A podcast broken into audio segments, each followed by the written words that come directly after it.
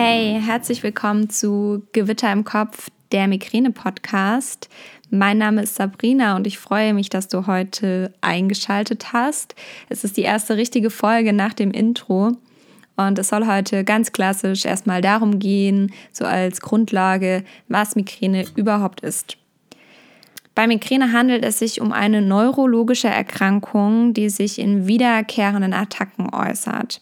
Diese Attacken können bis zu drei Tage dauern und jede Migräneattacke ist gekennzeichnet durch einen pulsierenden Kopfschmerz, der meistens halbseitig, also entweder links oder rechts ist. Der Migräne Kopfschmerz wird oftmals begleitet durch andere Symptome, wie zum Beispiel Übelkeit und Erbrechen sowie Geräusch-, Licht- und Geruchsempfindlichkeit. Es gibt Migräne mit Aura und Migräne ohne Aura. Wer unter Migräne mit Aura leidet, hat typischerweise bestimmte Symptome als Vorboten einer Migräneattacke. Das können zum Beispiel visuelle Symptome sein, wie mm, die Menschen sehen dann ein Flimmern oder es gibt sogar motorische Ausfälle oder auch Sprachstörungen.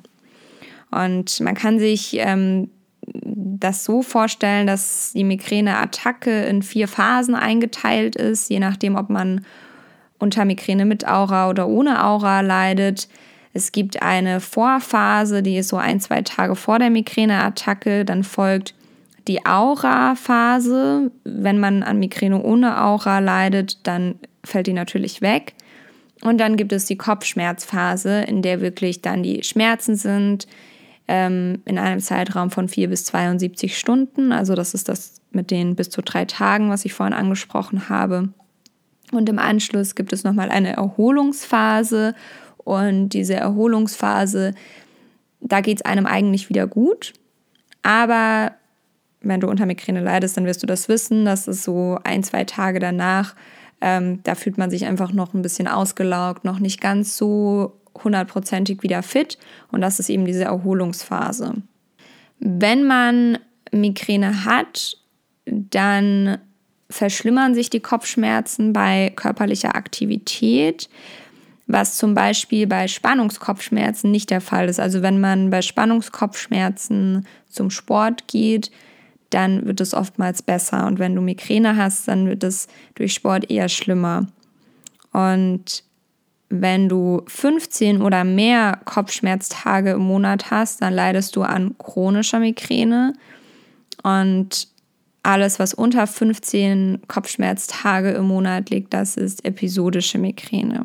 Was auch viele nicht wissen, Migräne ist als Schwerbehinderung anerkannt. Der Grad der Behinderung ist natürlich unterschiedlich, je nachdem, wie viele Attacken man hat und wie eingeschränkt man ist. Aber das ist auf jeden Fall gut zu wissen, denn man hat natürlich, wenn man unter einer Schwerbehinderung leidet, auch gewisse Vorteile. Ja, für die Migränepatienten ist die Erkrankung eine schwere Belastung. Wenn du unter Migräne leidest, dann wirst du mir da mit Sicherheit zustimmen. Es sind nicht nur die Schmerzen und die Begleitsymptome, die schlimm sind, sondern es ist auch der Punkt, dass die Familie, die Freizeit und der Beruf unter der Migräne leiden was oftmals auch von Außenstehenden nicht ganz verstanden wird oder ähm, ja, die hat wieder Migräne, so ein bisschen ins Lächerliche gezogen wird und das ist natürlich eine wahnsinnige Belastung zusätzlich. Dann kommen wir mal zu dem Punkt, wer überhaupt unter Migräne leidet, also wie viele Menschen darunter leiden. In Deutschland sind das zwischen 12 und 14 Prozent der Frauen und 6 bis 8 Prozent der Männer. Insgesamt sind es acht Millionen Menschen in Deutschland, die unter Migräne leiden. Und das ist natürlich eine Riesenzahl. Ähm, und du siehst an den Werten auch, dass es nicht nur ein Frauenthema ist, sondern dass auch Männer darunter betroffen sind. Und Männer haben das Problem, in Anführungsstrichen, dass es noch weniger ernst genommen wird als Frauen. Bei Frauen ist das immer so, ja, die Frauen, die haben halt Migräne, wenn sie ihre Tage haben. Das wird immer so ein bisschen pauschalisiert. Aber bei Männern wird es dann oftmals noch mehr runtergespielt und das ist natürlich noch eine krassere zusätzliche Belastung. Hier mal kurz ein, ähm, ein Einspieler. Ich habe mir auch vorgenommen, hier mal im Podcast Männer zu interviewen, damit einfach auch mal die Meinung dieser Menschen ans Tageslicht kommt. Und ich glaube, das ist auch ein ganz spannendes Thema. Wenn man jetzt den Verdacht hat oder wenn du jetzt den Verdacht hast, äh, du hast Migräne, wie wird Migräne überhaupt diagnostiziert? Die Diagnose von Migräne findet mittels eines Gesprächs beim Arzt statt. Das kann zum Beispiel bei einem Neurologen sein, muss aber nicht. Es ist immer hilfreich, wenn man vorab schon mal ein Kopfschmerztagebuch geführt hat. Das ist ein Tagebuch, in dem meistens monatsweise eingetragen wird, wie viele Kopfschmerztage man hat. Also da wird dann immer eingetragen, Kopfschmerztag und auch wie stark die Kopfschmerzen waren an dem Tag, ob es gewisse Auslöser gab. Oftmals kann man das aber gar nicht so genau sagen. Das ist immer so ein bisschen pauschal. Ja, und das hilft dem Arzt auch zu sehen, okay, du hast viel Migräne, du hast Migräne. Da wird auch oftmals dann ähm, eingetragen, ob einseitig, ob die ganze Stirn, ob der ganze Kopf betroffen ist, auch der Hinterkopf, ähm, ob es zusätzliche Begleitsymptome gab. Und wenn der Arzt dann das, was ich vorhin alles angesprochen habe, was für eine Migräneattacke, ähm, ja, was dafür steht, ähm, dann sieht der Arzt natürlich gleich, das ist auf jeden Fall Migräne. Und dann werden meistens noch neurologische Untersuchungen gemacht. Das würde ich auch wirklich dir ans Herz legen, selbst wenn du jetzt weißt, du hast Migräne und warst noch nie in einem EEG oder MRT, dann würde ich es dir raten, denn gerade wenn Migräne plötzlich irgendwann auftritt, ist es natürlich hilfreich, erstmal abzuklären, ob das wirklich Migräne ist oder ob vielleicht eine andere Erkrankung vorliegt und durch diese Untersuchungen kann dann auch eine andere Erkrankung ausgeschlossen werden. Und während des Arztgesprächs oder auch im Anschluss wird dann das weitere Vorgehen entschieden. Da bekommst du dann zum Beispiel Schmerztabletten für den Notfall verschrieben oder es gibt auch die Möglichkeit für Prophylaxe-Methoden. Dazu werde ich aber nochmal eine extra Podcast-Folge machen, der du dann zum Beispiel mit ganz äh, einfachen Mitteln arbeiten kannst. Da wird dir dann Sport empfohlen oder es wird dir eine Magnesiumkur empfohlen. Vitamin B12 wird auch ganz gerne verschrieben. Ähm, oder wirklich zum Beispiel Beta-Blocker, das hat auch sich hilfreich äh, bewiesen gegen Migräne. Ich persönlich habe da eine ganz negative Einstellung zu, weil ich immer der Meinung bin, es sollte erstmal auf anderen Wegen ähm, ja, äh, versucht werden, bevor man zu solchen Mitteln greift und wirklich sich regelmäßig ähm, mit Arzneimitteln voll pumpt und sich da einstellen lässt. Aber das ist natürlich ganz, ganz individuell und das besprichst du am besten mit deinem Arzt. Ja, ähm, was sind überhaupt die Ursachen von Migräne? Ja, also da gibt es immer neue Erkenntnisse und ich finde es auch ganz, ganz wichtig, sich da zu informieren. Momentan gehen die Forscher davon aus, dass Migräne durch mehrere Faktoren bedingt ist. Es gibt einerseits die genetische Veranlagung und es steht momentan der Botenstoff CGRP im Verdacht. Jetzt denkt Siri, ich spreche mit ihr. Nein. ähm, welcher sich im gesamten Nervensystem befindet. CGRP scheint im Gehirn für die Weiterleitung von Schmerzsignalen während einer Migräneattacke verantwortlich zu sein. Und als Ursache dafür stehen überaktive Nervenzellen zur Debatte. Das Nervensystem von Migränepatienten reagiert besonders sensibel auf Reize.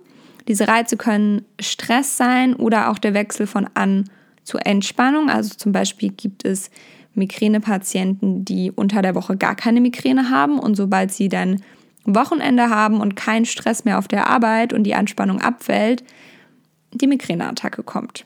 Eine richtige abschließende Erklärung, was die Ursache für Migräne ist, gibt es noch nicht. Das Einzige, was wirklich Fakt ist, ist, dass verschiedene Dinge zusammenkommen, also dass es mehrere Einflüsse gibt. Die Auslöser einer, einer Attacke, also Achtung, das sind nicht, ist nicht die Ursache, sondern die Auslöser, die wirklich diese einzelnen Attacken auslösen, ähm, sind von Person zu Person verschieden. Und das können zum Beispiel sein Stress, Wetterumschwünge, ähm, Schwankungen von den Hormonen, auch Pille oder keine Pille, dann das Auslassen von Mahlzeiten, also zum Beispiel Menschen, die ähm, selten frühstücken. Kann es noch der unregelmäßige Schlafrhythmus sein, also wenn man nicht regelmäßig aufsteht oder ins Bett geht. Es können gewisse Lebensmittelmigräne auslösen, wie du vielleicht schon gehört hast, Alkohol oder auch Kaffee. Es können bestimmte Düfte sein, es kann aber auch grelles Licht oder eine ganz hohe Lautstärke, wie zum Beispiel äh, laute Musik sein. Was äh, bei den Lebensmitteln ganz spannend ist, es wurde sehr, sehr lange gesagt, und das wird es auch heute noch gesagt, dass Schokolade ein Migräneauslöser sein kann. In der derzeitigen Forschungslage ähm, ja, wird davon ausgegangen, dass besonders in der Migräne-Vorphase, also wo die Migräne eigentlich schon da ist, man besonders Gelüste hat auf Schokolade bzw. Süßigkeiten. Und die Attacke, die ist dann nicht aufgrund der Schokolade da oder kommt nicht aufgrund der Schokolade, sondern aufgrund ähm, anderer Dinge. Und viele Menschen denken da nur, es kommt von der Schokolade, aber eigentlich ist man schon in der Migränephase. Ja, also das finde ich persönlich ganz spannend, weil mir immer gesagt wurde, ja, du darfst keine Schokolade mehr essen. Und äh, das ist nicht der Fall. Das beruhigt mich sehr.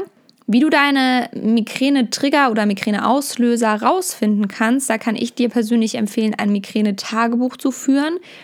Ich persönlich habe noch keins gefunden, das mich äh, 100% zufriedenstellt. Ich habe das eine Zeit lang dann selbst gemacht, indem ich dann wirklich jeden Tag aufgeschrieben habe, was ich gegessen habe. Ich habe jeden Tag aufgeschrieben, ähm, ob ich in der Sauna war, was ich trainiert habe, ob ich Yoga gemacht habe, ob ich meditiert habe, äh, wann ich aufgestanden bin, wann ich eingeschlafen bin und so weiter. Wie viel ich getrunken habe und das ist natürlich super aufwendig zum erstens mal dokumentieren und zweitens super aus, aufwendig zum Auswerten. Und da gibt es jetzt inzwischen auch Apps. Hm, ich persönlich habe die App ähm, M-Sense. Das ist eine Migräne-App. Ich bin mir gerade nicht sicher. Ich habe sie für iOS. Ich weiß nicht, ob sie auch für Android ähm, gibt. Aber die analysiert das alles automatisch. Also du kannst eintragen, wie viel du getrunken hast, ob du Kaffee getrunken hast, wann du aufgestanden bist, wann du eingeschlafen bist. Ähm, die Migräne App, die trackt auch das Wetter und den Luftdruck. Das finde ich persönlich sehr, sehr spannend, weil ich habe immer Migräne ähm, bei Wetterumschwüngen. Und man kann auch eintragen, wie groß das Stresslevel war, wie groß der Bewegungsumfang ähm, war an diesem Tag. Und das ist wirklich eine sehr, sehr gute App. Und sie geht auch auf die Periode ein, also ob die Hormonschwankungen ähm, eine Rolle spielen. Das war es auch meiner, von meiner Seite jetzt. Ähm, das war einmal so ein Gesamtüberblick über das Thema Migräne. Es ist natürlich schon ein bisschen ähm, komprimiert. Ich kann jetzt natürlich hier nicht alle Auslöser aufzählen. Es gibt natürlich ganz individuelle, aber ich kann dir wirklich empfehlen, dass du deine Auslöser rausfindest, weil nur dann kannst du versuchen, sie zu minimieren. Und das wäre natürlich ähm, eine super Variante. Ich hoffe, dir hat diese Podcast-Folge ein bisschen was gebracht. Empfehle sie gerne auch Menschen, die dir sehr, mit sehr viel Unverständnis entgegenkommen oder die noch nicht so genau wissen, was Migräne überhaupt ist. Das hilft ihnen oftmals, das einfach ähm, mal gesagt zu bekommen und sich da genau zu informieren, weil man hofft das immer, dass sie dann das doch mal googeln, aber im Normalfall passiert das nicht. Deshalb empfehle diese Podcast-Folge gerne. Menschen, die damit ähm, noch keine Erfahrung haben oder Menschen, die die Migräne genauer kennenlernen möchten. Außerdem gibt es auf meinem Blogpost eine Migräne-Reihe, die hat vier Teile, die ist vor, hm, glaube ich, drei oder vier Wochen geendet. Da geht es um verschiedene Dinge. Also in einem Blogpost schreibe ich darüber, was Migräne überhaupt ist. Dann schreibe ich ähm, in einem Blogpost darüber, was man tun kann, wenn man Migräne hat. Also welche Medikamente es gibt, welche alternativen Möglichkeiten es gibt. Und es gibt einen Blogpost, wie Entspannung wirklich hilft, also wie groß da der Erfolg ist mit Entspannungsmethoden. Und es gibt eine ein Teil der Reihe, das ist der letzte und vierte Teil, wie du mit dir selbst umgehen kannst. Also wie wichtig Selbstfürsorge bei Migräne ist. Schau da einfach auf meinem Blog vorbei, den findest du unter sabrinawolf.de. Ansonsten kannst du natürlich über ähm, Instagram mit mir Kontakt aufnehmen. Auch wenn du mir deine Geschichte erzählen möchtest oder wenn du Fragen hast, wenn du Wünsche hast, Anregungen hast, mir auch Interviewpartner empfehlen kannst, schreib mir da gerne eine Nachricht. Da findest du mich unter sabrina-wo. Ansonsten kannst du mir selbstverständlich eine E-Mail schreiben. Die E-Mail findest du ähm, auf meinem Blog und ist auch ganz einfach info.sabrinawolf.de. Ähm, genau, ansonsten war es das heute von mir. Ich würde mich natürlich freuen, wenn du meinen Podcast abonnierst. Ich würde mich auch freuen, wenn du ihn bewertest. Ich weiß, jetzt gibt es noch nicht so mega viele Folgen, aber ähm, dass dieser Podcast mehr Menschen erreicht und auch ähm, ja, mehr Menschen angezeigt wird, wäre es super, wenn du mir eine 5-Sterne-Bewertung auf iTunes hinterlässt. Gerne auch mit einer Rezension, dass die Menschen wissen, um was es geht.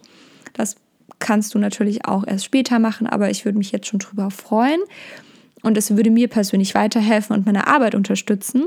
Sollte dir mal nach einer Entspannungsmethode sein, bei uns Migränepatienten hilft das ja sehr gut darfst du gerne auf meinem Podcast Alltagspause vorbeischauen. Den verlinke ich dir auch gerne in den Show Notes. Da kannst du verschiedene Entspannungsmethoden direkt zu Hause mitmachen, egal wann und wo.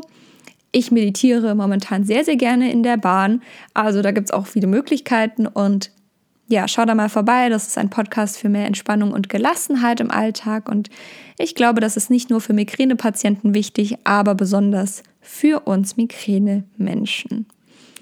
Ja, ähm, ich danke dir fürs Zuhören. Ich würde mich freuen, wenn du auch beim nächsten Mal wieder einschaltest. Und bis dahin wünsche ich dir alles Gute, halte durch. Deine Sabrina.